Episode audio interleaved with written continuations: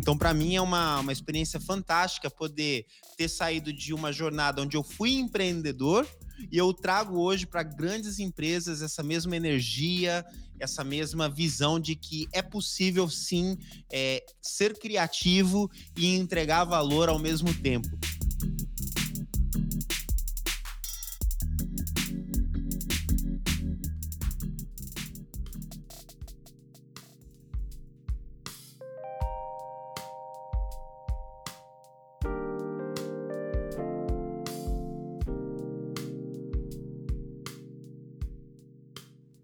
Fala pessoal, como é que vocês estão? Já estamos há alguns dias sem, sem gravar um, um novo episódio do, do Conversas Sustentáveis.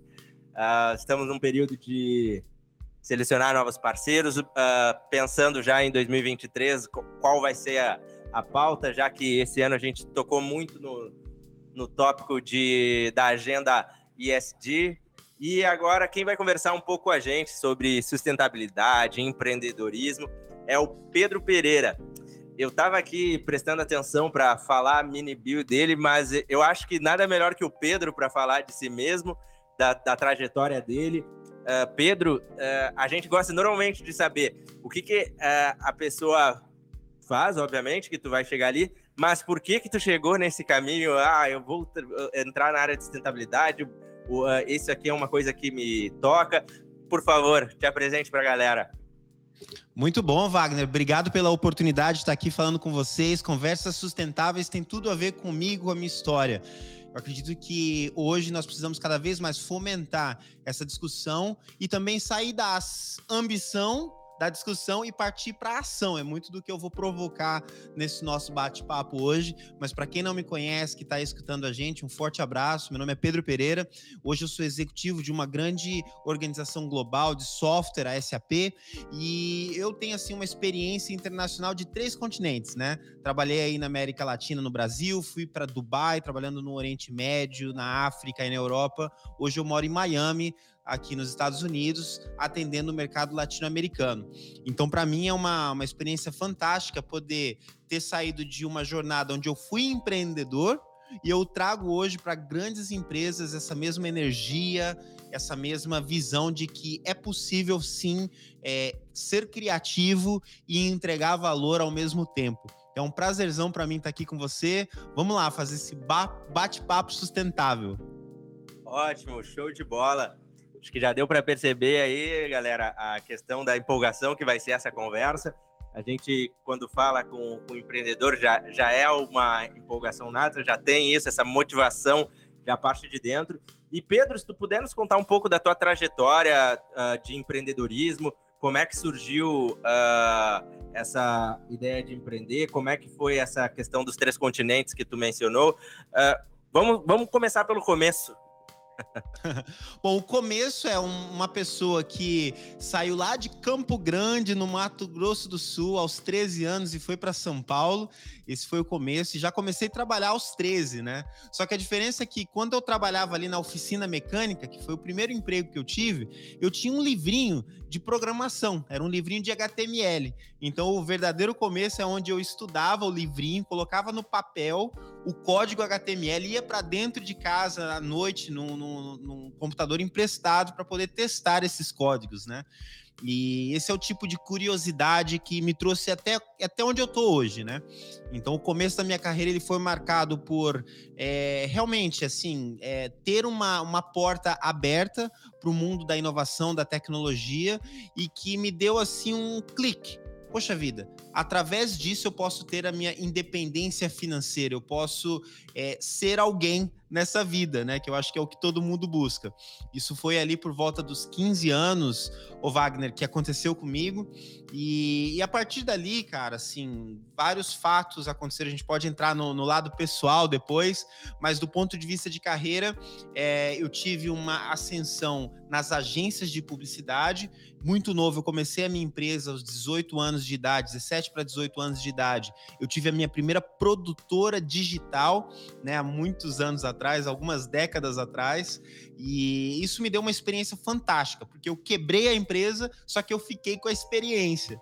E ao voltar para o mercado, eu voltei para o mercado muito mais qualificado, preparado, né? Tanto com conhecimento técnico, também como conhecimento que a gente chama hoje no mercado de business acumen. É você saber fazer negócio também, além de você entregar tecnologia. Então, para mim, é, a tecnologia ela foi uma, uma fonte para ter a minha voz.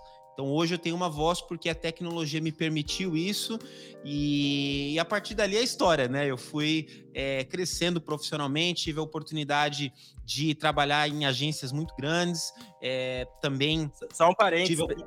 só um parênteses, Pedro. Uh, eu vou tomando nota aqui, então, alguns momentos aqui eu vou te dar uma, uma interrompida, né?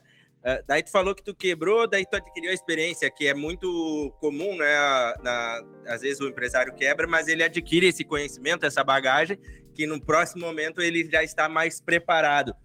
Depois que tu, tu voltou ao mercado, tu, tu, voltou como empreendedor ou tu voltou daí uh, dentro de outra empresa para reconstruir?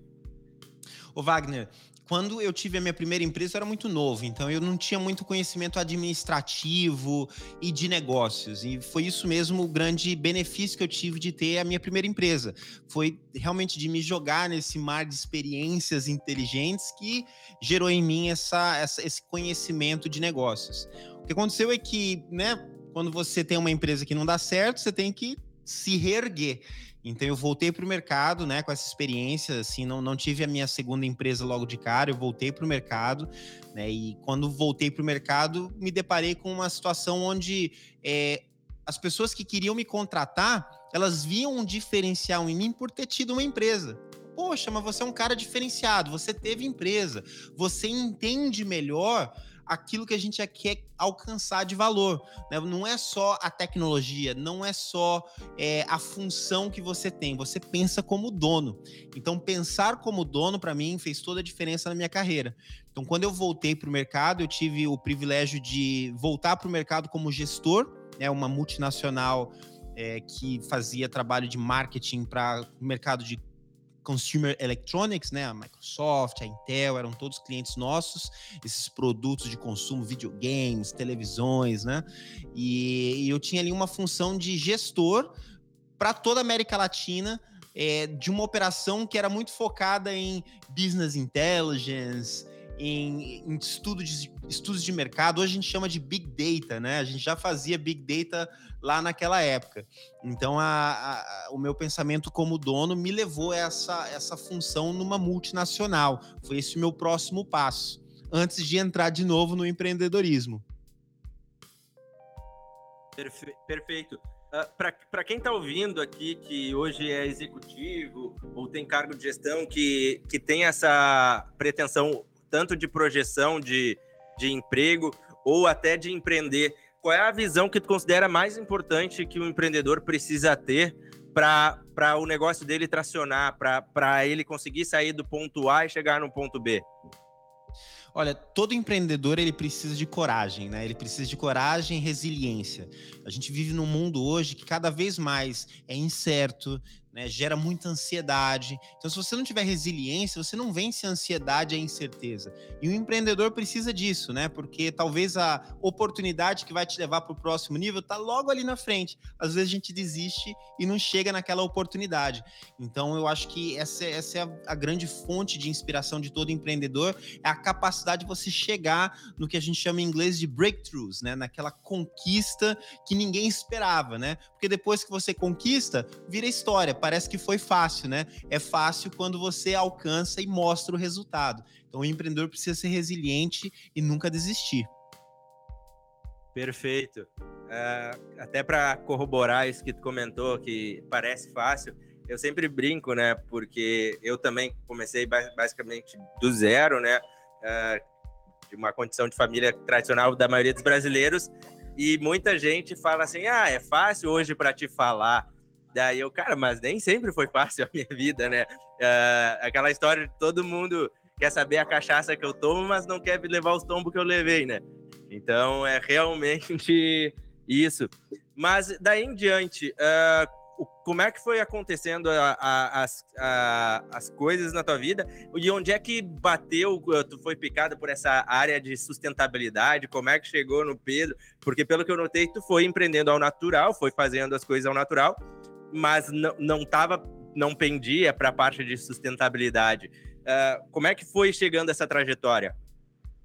Ô Wagner, a grande virada da minha vida profissional foi ir para Dubai e passar 10 anos no Oriente Médio. Isso foi realmente o grande divisor de águas da minha carreira, da minha vida, né? Eu me casei em 2011, em junho, em outubro eu estava lá, em Dubai, né, 12 mil quilômetros de distância de tudo, de todos que eu conhecia, para poder realmente desbravar uma área que o pessoal, na verdade, lá em 2011 nem conhecia, nem entendia tanto, né? Hoje a gente fala bastante sobre Dubai, assim, muito pelo turismo, mas ninguém nunca pensou em explorar Dubai pela oportunidade de negócios que aquela região oferece. Então eu fui para lá com a cara e a coragem, né, com essa bagagem empreendedora para a gente poder começar um negócio do zero em Dubai.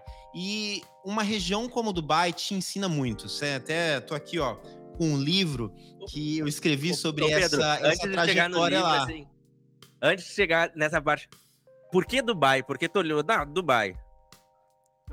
Não, não fui eu que escolhi Dubai, Dubai que me escolheu, né? É, eu sempre tive esse sonho de ter uma, uma carreira internacional, né? Morar fora, fazer um trabalho internacional. Só que no caso de Dubai, eu nunca tinha imaginado na minha vida que eu iria para Dubai. Né? A gente imagina que vai para os Estados Unidos, vai para a Europa, mas Dubai nunca teve na minha lista. Só que uma vez eu estava lá na internet, no Google Alerts, recebi lá um alerta da empresa onde eu era é, distribuidor oficial, né? Outra atividade empreendedora que eu fiz antes de ir para Dubai. Eu tinha minha própria empresa onde a gente distribuía um software norueguês para todo o Brasil e América Latina. E esse processo para mim foi muito importante porque quando eu aprendi vender e entregar esse software para o Brasil, eu criei uma reputação global. Então, o CEO, quando soube que eu tinha interesse de ter uma carreira internacional, ele foi lá e falou: Poxa, quem fez em São Paulo, fez no Brasil, faz em qualquer lugar do mundo. E aí eles estavam começando uma operação em Dubai, né? Um escritório do zero e me convidou para poder fazer a abertura desse escritório em Dubai. Então, na verdade, é, Dubai estava sendo desenvolvido como uma região para essa empresa e eu fui convidado porque já tinha tido esse histórico de começar. Né? Então, se você quiser é, ter um grande salto na sua vida, comece algo, porque isso é a semente daquilo grande que vem na sua vida. Muito legal. E aí começou essa trajetória em Dubai. Uh tem esse, livro agora que está disponível para todo mundo, uh, que conta um pouco da tua trajetória, se tu puder falar um pouco do livro, uh, ou por que que tu, tu chegou... Não, te, eu vou ter que registrar esses momentos aqui uh, ah, para deixar a minha visão para as pessoas. Como é que foi aconteceu também tudo isso? Claro. Bom, o livro ele na verdade, fecha um ciclo de 10 anos em Dubai, né? Então aqui ele fala propósito nos Emirados. Ele conta uma história de superação, inovação e sustentabilidade, que eu sei que você quer saber como que eu cheguei na sustentabilidade. Mas esse livro ele é um projeto onde eu completei esses 10 anos na região, né? Como eu falei para você, eu cheguei é, de maneira inesperada para essa região. E dentro da região eu tive uma oportunidade de dar um salto de carreira, né? Mais um dentro de Dubai, que foi trabalhar para uma das maiores empresas de software do mundo. Eu tive um novo, um novo chamado é, em Dubai. Eu fui o head de Big Data da SAP no ano de 2014. Se você se lembra, 2014 foi a Copa do Mundo e a gente perdeu lá Brasil, Alemanha, foi muito feio. E aquela tecnologia que ajudava a Alemanha naquela época a fazer toda a análise dos jogos, né, o Big Data por trás dos dados desestruturados, isso era uma tecnologia da SAP. Então, era responsável por essa tecnologia de Big Data que levava é, um diferencial para as empresas. Então, aí que eu comecei essa nova fase da minha vida e da minha carreira numa grande multinacional, né, de impacto global. E nesse processo, a gente começou a trabalhar em muitos casos de inovação, né? Inteligência artificial, a internet das coisas. E aí eu me tornei um especialista lá em Dubai em smart cities, em cidades inteligentes, que na verdade consumia todas essas tecnologias para um propósito, é um propósito de fazer com que a cidade seja conveniente e com propósito para os seus cidadãos e visitantes. Então, eu me tornei esse especialista em cidades inteligentes e foi aí que começou a minha é, entrada na sustentabilidade. Porque você não consegue fazer uma cidade inteligente sem que ela seja também sustentável. E a gente começou a perceber que as inovações tecnológicas, ao invés delas criarem mais problemas para o mundo, elas poderiam também criar um futuro sustentável. Foi aí que, em meados do ano 2000, a gente criou uma, um grande movimento na Europa, na África e no Oriente Médio para mudanças climáticas. Então, como que a tecnologia apoiaria as empresas na sua transição para um futuro onde mudanças climáticas teriam um risco e também uma oportunidade. Então foi aí que eu trouxe toda a minha bagagem de inovação, tecnologia, né? Eu fui para o MIT, aprendi sobre plataformas tecnológicas, estratégias que criam plataformas para ter esse impacto, e foi ali que eu uni todo esse conhecimento e experiência para dedicar a minha vida para uma missão que é criar organizações sustentáveis que sejam rentáveis e rentabilidade que seja sustentável. Ótimo ponto. Quando bom, tu lá uh, na parte uh, de executivo, uh, pensando no, nos processos da empresa, e aí falaram para ti de, de, de, Smart City e, e tu começou a, a olhar esse meio de sustentabilidade como tu tinha esse viés mais, primeiramente, de negócios, a sustentabilidade para ti no início causou? É uma forma, uh, olhando para o perfil mais comercial, uma forma que eu vou, vou me beneficiar de marketing, vou conseguir fazer isso? Ou tu já, de, já tinha realmente esse entendimento que era algo importante e que não tinha uh, outro viés que a gente iria caminhar dentro dos negócios? É pelo contrário, né? Eu acho que até então a sustentabilidade ela sempre foi usada como ferramenta de marketing. Era um relatório anual, isso, é. colorido e que não tinha, na verdade, uma, uma conexão com a estratégia das empresas, né? Ele era mais ou menos ali um apanhado de coisas que eu quero mostrar e aquilo, na verdade, não, repre, não reflete o dia a dia da minha operação. Então, a minha transição foi justamente por ver que muitas das ideias inovadoras que eu estava trazendo para os clientes, a gente estava trabalhando com sessões de design thinking, eu era uma pessoa que trazia muito esse tipo de inovação em sessões bem criativas. A gente percebia que, às vezes, o objetivo dessas ideias ele era só um objetivo de gerar rentabilidade, né? Beneficiar o acionista de uma organização.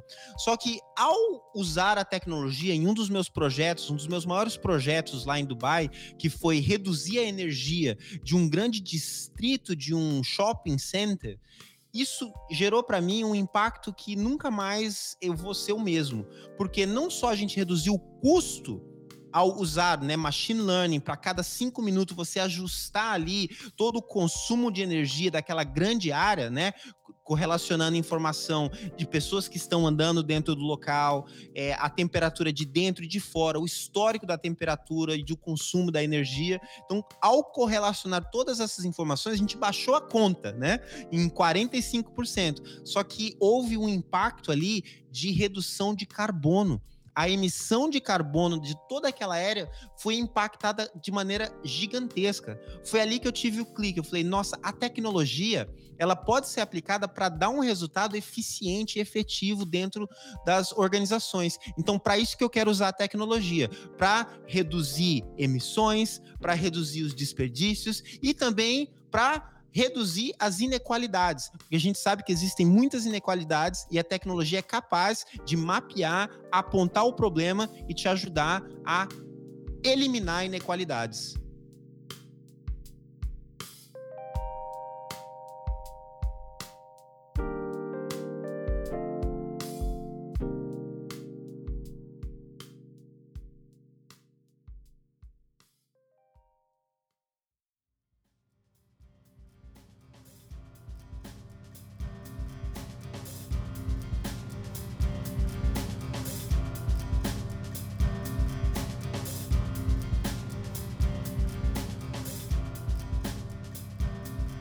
Perfeito, uh, excelente. Até a, a questão que a gente enxerga muito a tecnologia é, é o quanto a gente vai conseguir uh, melhorar, ser uma empresa mais eficiente, uma produção com um impacto muito menor no, no meio ambiente.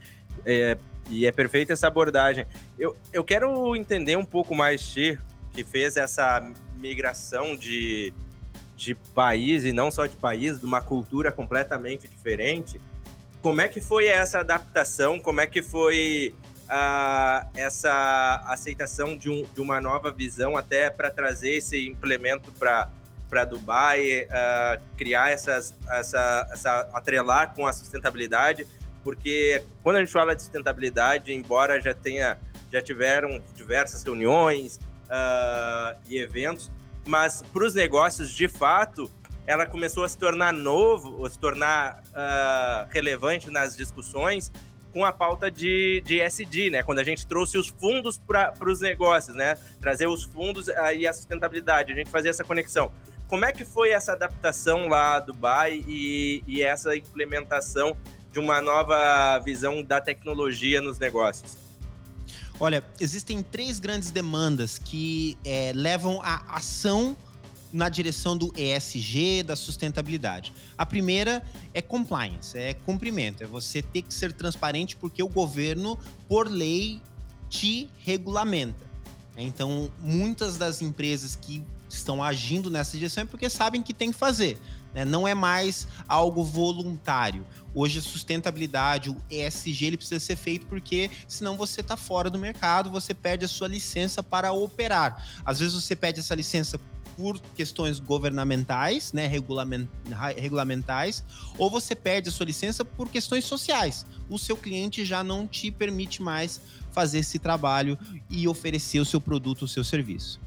O segundo grupo de grandes demandas tem a ver com empresas que já entendem que precisam mudar a sua fórmula de geração de rentabilidade. Então, a rentabilidade já é baseada em práticas sustentáveis. Então, não é o governo que está me posicionando a fazer isso, não é o meu investidor que está me pressionando a fazer isso. Eu já faço isso porque realmente eu entendo que o futuro é sustentável e que se eu não desenvolver uma estratégia que tenha essas vantagens competitivas agora, se eu não me antecipar à sustentabilidade que é, o futuro está né, determinando, eu vou estar tá fora do mercado. Então eu me antecipo.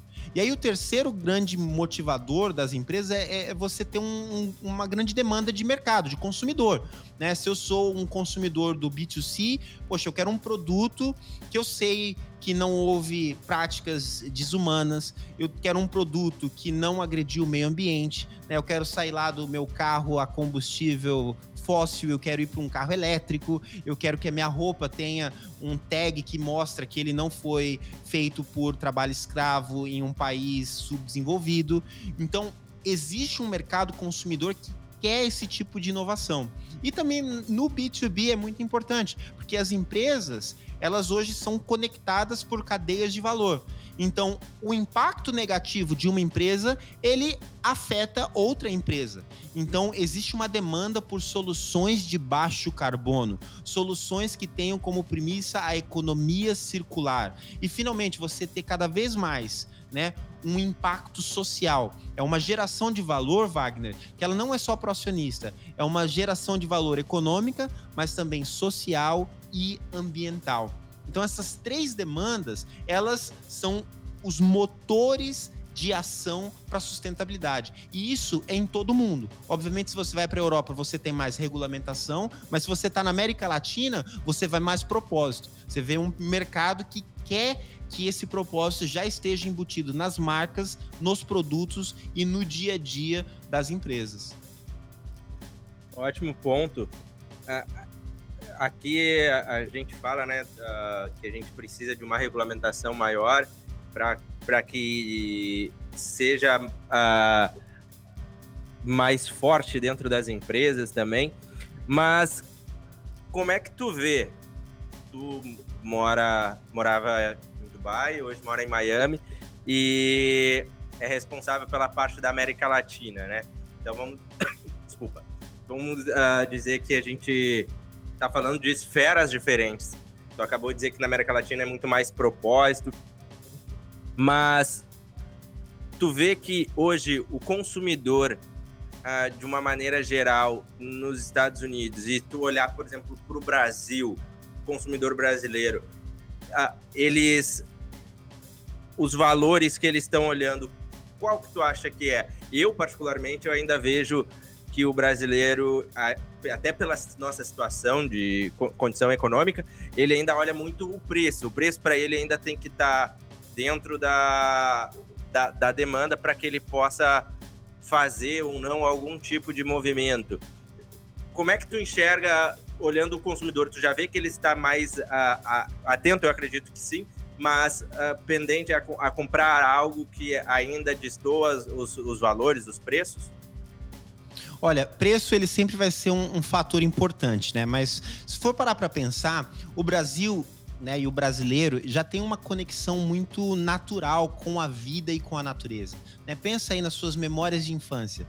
É, poxa, se a gente for buscar as nossas melhores memórias que nos trazem mais alegria, você vai ter natureza envolvida, você vai ter família, não são pessoas que estão sempre envolvidas, porque nós temos essa conexão com a natureza. Eu chamo isso do DNA da sustentabilidade que já existe dentro de nós. Então, quando nós vamos para o mercado de trabalho, a gente tem que resgatar isso na nossa identidade, para tomar decisões que realmente estão alinhadas com essa nossa identidade que é sustentável. Esse é o primeiro ponto que eu acho que é importante e o Brasil, o brasileiro, tem um diferencial por essa conexão tão forte com a vida e com a natureza exuberante. Agora, o mercado ele está caminhando nessa direção, né? A gente acabou de ter a COP 27 no Egito e algumas decisões importantes foram tomadas lá. E a gente vê que os bancos, por exemplo, o Bradesco é, alocou mais de 250 bilhões até 2025 para o desenvolvimento sustentável dos negócios, né? Você percebe que as empresas estão se unindo para poder parar o desmatamento, né? A Suzano, a Vale, Marfrig, o Itaú Unibanco, Santander e a é, Rabobank, eles foram lá e se uniram para criar a Biomás. Então a ideia da Biomás é que ela atue é, já com essa agenda da regeneração como parte do DNA principal, né, trazendo esse diferencial para essas companhias. Eu tenho clientes meus, Wagner, que eles estão usando a biodiversidade brasileira para criar uma transição energética, né? Óleos vegetais que vêm, por exemplo, da Macaúba, um dos meus clientes que está fazendo um levantamento de aporte bilionário para poder fazer a produção de óleo de macaúba em alta escala. Então a gente tem no Brasil é, uma oportunidade de ouro, é uma janela onde nós devemos liderar o mundo. Né? Então essa minha experiência internacional me mostra que muitas vezes o brasileiro ele é um pouco tímido, né? frente ao mundo. E nessa área de sustentabilidade, a gente não pode ser tímido, a gente tem que ser realmente desbravador e mostrar que somos líderes. A gente não está atrás das outras nações. A regulamentação brasileira de certificações, né, o IBAMA, tudo aquilo que você relaciona com a natureza, você não consegue nenhum tipo de financiamento de um banco se você não tiver em dia com a sua terra, com a sua água. Então o Brasil já está muito à frente de muitos países do mundo que inclusive já destruíram as suas florestas, né, a sua, o seu meio ambiente. O Brasil não. A gente protege, a gente trabalha bem com a natureza e o mundo precisa de soluções de quem tem essa, essa especialidade, que somos nós. Né? Enquanto o mundo fala sobre transição energética, a nossa matriz energética já é limpa há muito tempo. Né? Enquanto o mundo fala sobre a necessidade do uso do hidrogênio verde, nós temos a possibilidade de geração de hidrogênio verde em abundância né? Então a gente precisa ter um papel de protagonistas nessa história de sustentabilidade. A gente precisa ir para a COP28 em Dubai no ano que vem e mostrar que o Brasil não é só é, alguém que está seguindo o restante do mundo. A gente tem que estar tá lá na frente, unir a América Latina, trazer todos da América Latina, né? A gente trabalhar como um bloco e mostrar para o mundo que o futuro ele depende da América Latina e o Brasil tem um papel de liderança muito importante. Perfeito. Uh, esse ponto que, comentou, eu acredito e bato muito nessa tecla quando a gente tem reuniões internas da empresa, quando a gente conversa com os investidores. Eu estive em São Paulo agora semana passada para um evento com alguns investidores. Falamos também da agenda de agenda ISD. E, e, eu, e eu disse exatamente isso que tu colocou. O, o, Brasil ele tem que se colocar como protagonista, porque a gente tem oportunidades no, na energia, no agro, na, na parte de, de resíduos efluentes. Então, o Brasil é um país rico e no que tange a sustentabilidade, a gente tem muito a crescer e a oferecer para o mundo ainda. Uh, tu, tu pautou a parte de, de energia limpa, né? Eu, eu brinco porque eu sou do setor de energia e as pessoas falam, ah, porque vendem lá energia solar, ah, porque olha só, tu tá vendendo a energia limpa. Daí eu digo, cara, o Brasil tem 85% da matriz limpa. A, a, energia hoje que sai do teu poste, indiferente se tu tem energia solar ou não, ela já é de uma fonte limpa. Então, é essa forma que o, o brasileiro, como tu disse, ele ainda é muito acanhado refer, referente ao mundo. A gente tem essa, a, a, aquele síndrome de vira-lata, de, de que, putz, e agora? E enquanto a gente tem um, um baita ativo na, na mão, vamos brincar assim, que, que pode nos colocar aí uh, numa, uh, numa potência de negócios, desde que, obviamente, uh, tenha interesse que sejam que, que, aconteça isso dentro do, do país. Pedro, uh, quando a gente fala de para os ouvintes, tá? Essa parte de sustentabilidade e, e eles pensam assim, tá, mas isso é legal, mas eu que sou um, um pequeno ou médio empresário, por que isso é importante para mim no meu dia a dia? As grandes corporações têm condições de ter um time, um comitê de sustentabilidade, mas eu não, eu sou o meu gerente, eu sou o meu marketing, eu tenho, são poucas pessoas. Uh, qual, é, qual é a importância e o papel do pequeno e do médio empresário? Olha, a sustentabilidade é um jogo de equipe. Então você não consegue ser sustentável sozinho. As empresas grandes que têm essa regulamentação, né, essa pressão pros, dos mercados de capitais, dos investidores internacionais e nacionais também, eles precisam de fornecedores que também sigam essa mesma linha, que também tenham ações alinhadas no mesmo propósito. Então, uma empresa pequena e média, ela provavelmente é uma fornecedora né, de uma grande empresa ou de um ecossistema de empresas. Então, nós nós estamos conectados de alguma maneira. Então, hoje, uma empresa pequena e média que desenvolve esse entendimento, um empreendedor que entende a sustentabilidade, entende essa demanda que não vai diminuir, ela só vai crescer. Esse empreendedor, essa empreendedora, eles podem criar uma vantagem para eles que é até uma vantagem injusta frente a outros que não estão nem aí para isso, né? Então, assim, eu quero consumir de uma empresa que tenha baixo carbono. Isso eu vou colocar na minha RFP, eu vou colocar lá na, na, nos requisitos do meu projeto, né? Já tem no BNDES, no, no, no, no governo, não sei se você está sabendo, é, regulamentações que exigem esse tipo de prática, né? Eu estou buscando aqui, ó, o governo ele já se rendeu ao ESG, o governo brasileiro, e ele criou métricas para obras de infraestrutura que têm como critérios questões socioambientais. É só você buscar lá. Você precisa já atender, porque os editais eles vão trazer esse tipo de é, requerimento. Então, cada vez mais, para você ser competitivo, para você oferecer seu produto e o seu serviço, esse tipo de é, prática e solução, ela vai te dar né, a vantagem para você continuar no negócio. E como a gente já falou aqui, existe o mercado consumidor que está ó de olho nisso.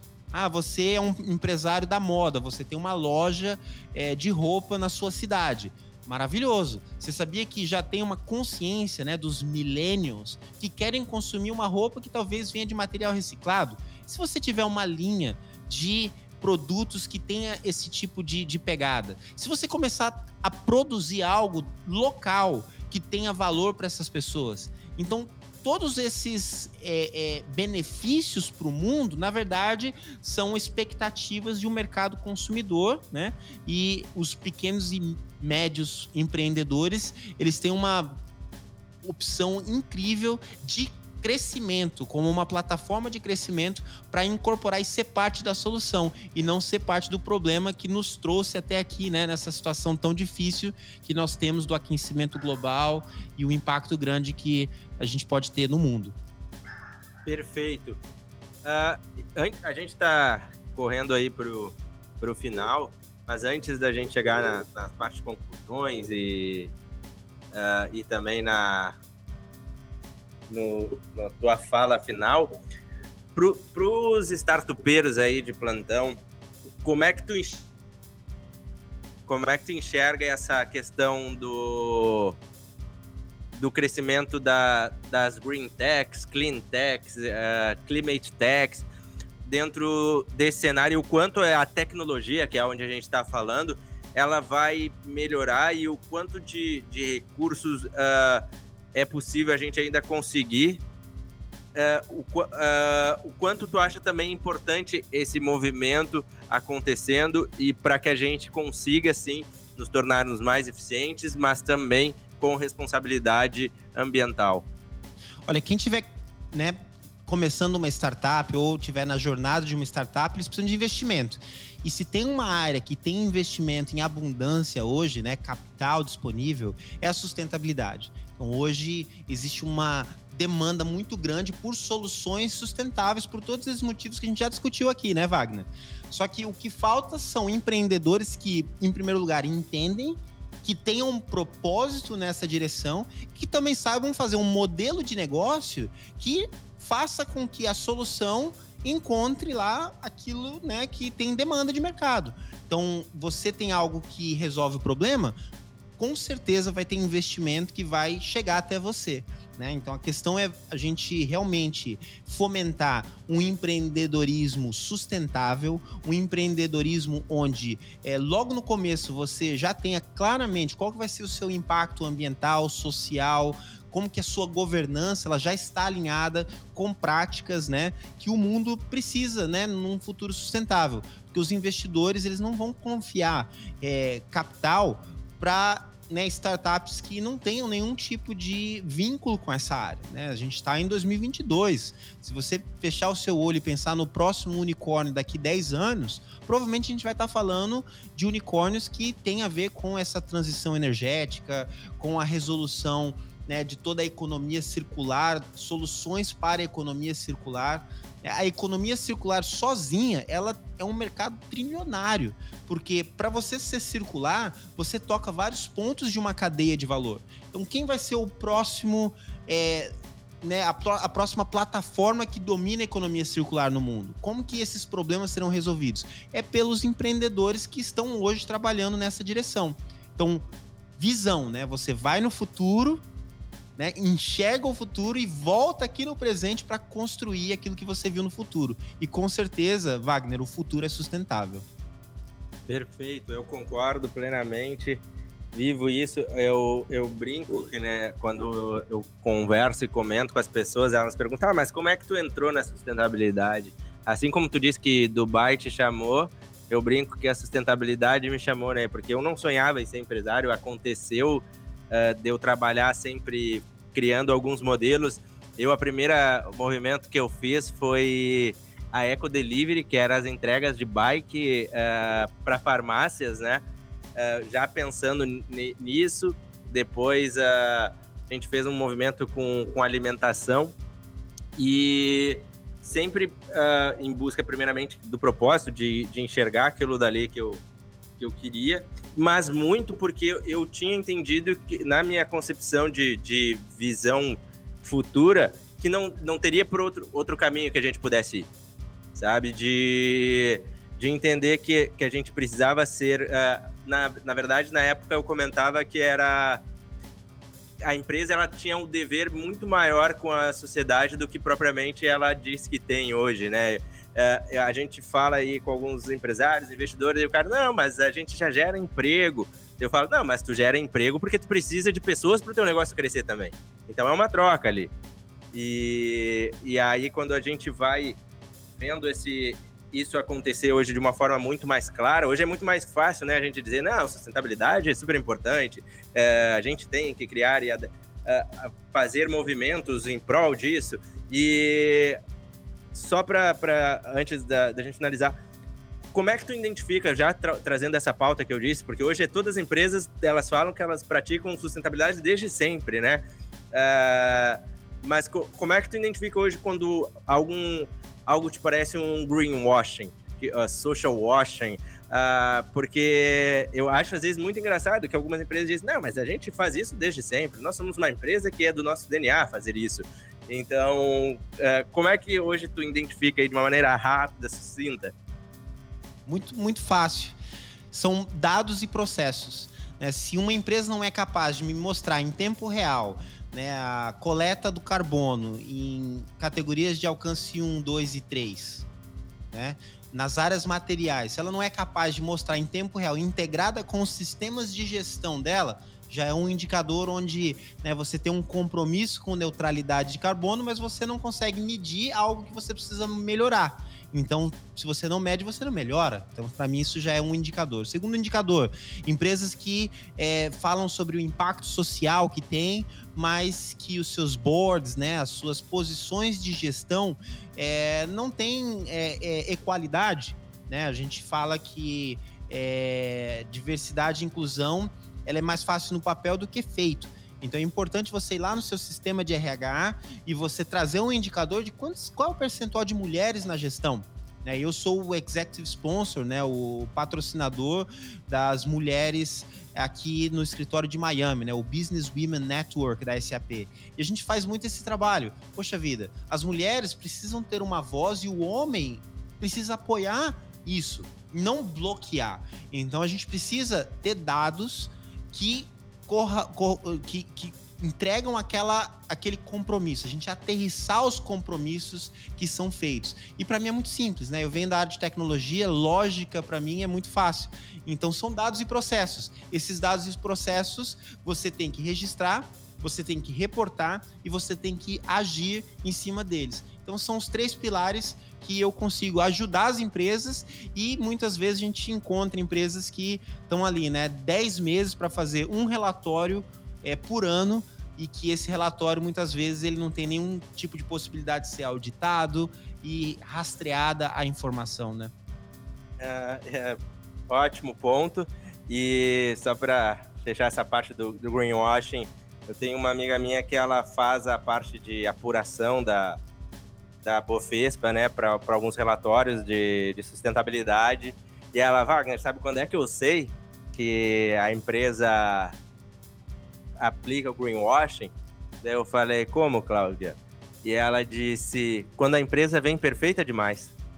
Quando, é, quando tem aqui que tudo é perfeito, tudo é os resultados, é tudo ótimo. Ela falou, é impossível, né, tu chegar num, num nível uh, como algumas empresas se, se colocam,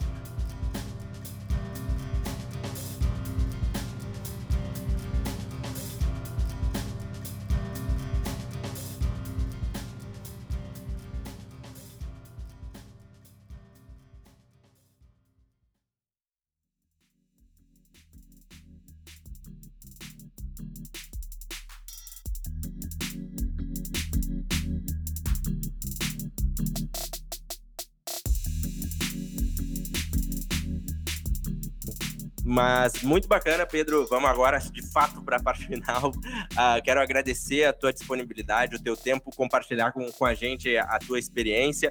Uh, puder aí deixar o, uh, o falar o nome do teu livro, a gente põe o link ali também na, na no, no Spotify. Depois nos dá uma comissão aqui.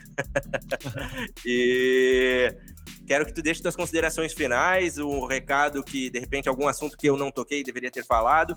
O microfone é teu. Não, muito obrigado. Esse nosso bate-papo ele demorou um tempo, né? Eu estava lá nessa transição de Dubai para Miami, esperando o container chegar aqui em Miami com todo o meu equipamento para a gente poder fazer esse bate-papo. Estou muito feliz que deu certo e também te parabenizar pelo trabalho que você está fazendo. Você está trazendo essa pauta de uma maneira bem estruturada, com pessoas muito relevantes aqui nos seus canais, né? Na sua audiência. Parabéns pelo trabalho que você está fazendo. E eu acho que é isso. Cada vez mais a gente usar a nossa voz e né, motivar as pessoas a fazer o certo. Porque a sustentabilidade, ela não precisa nem ser dita, né? Quando ela acontece, porque é o certo. Né? Esses relatórios dessas empresas que parece tudo perfeito, eu até entendo, sabe? Porque a gente fica feliz quando faz alguma coisa certa.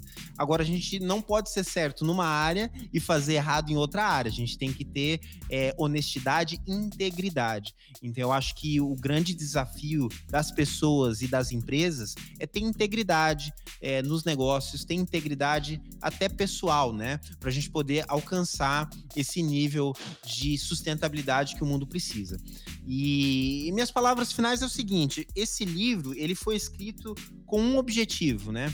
É, eu hoje posso estar aqui falando com você, mas é, lá atrás, né, na minha infância, eu tive uma situação muito difícil, né? Um, uma situação com meu padrasto que é, se eu não tivesse liberado o perdão para ele, eu não teria aprendido uma coisa muito importante, que é ter empatia. Através do perdão, eu tive empatia. E através da empatia, eu consegui desenvolver relacionamentos é, no mundo inteiro, inclusive o nosso agora, né? E com vários clientes é, que eu tenho também. Então eu conto um pouco dessa história de como que o perdão gera empatia, como que a empatia te dá acesso às pessoas certas, como que esse acesso te permite ser criativo e inovador ou inovadora em situações que podem ser a diferença na sua vida e te levar para o próximo nível. Então, realmente é, dedico a, a, a, minha vida, esse livro, né? E tudo aquilo que Deus me deu para que a gente ajude as pessoas a alcançar esse próximo nível, porque a gente só está a um passo de superação para alcançar aquele próximo nível. Agradeço demais a oportunidade. Vamos juntos e é como eu digo para os nossos times: hagamos eco, vamos fazer eco dessa mensagem positiva de impacto que nós temos. Perfeito, Pedro. Muito obrigado. Vamos falando. E você que ficou até o final, uh, muito obrigado. Meu Instagram é WSLopes. No LinkedIn é Wagner Lopes. Pedro, qual é o teu Insta, o teu LinkedIn, que para quem quiser te achar também? É o é, Pedro underscore S underscore Pereira, né? E no LinkedIn você me acha como Pedro Pereira, da, né, da SAP, Pedro Pereira Sustentabilidade. Você vai ver alguém com um sorriso bem grande lá. Provavelmente esse cara sou eu. Show de bola, então. Obrigadão, Pedro. Até mais. Um abraço.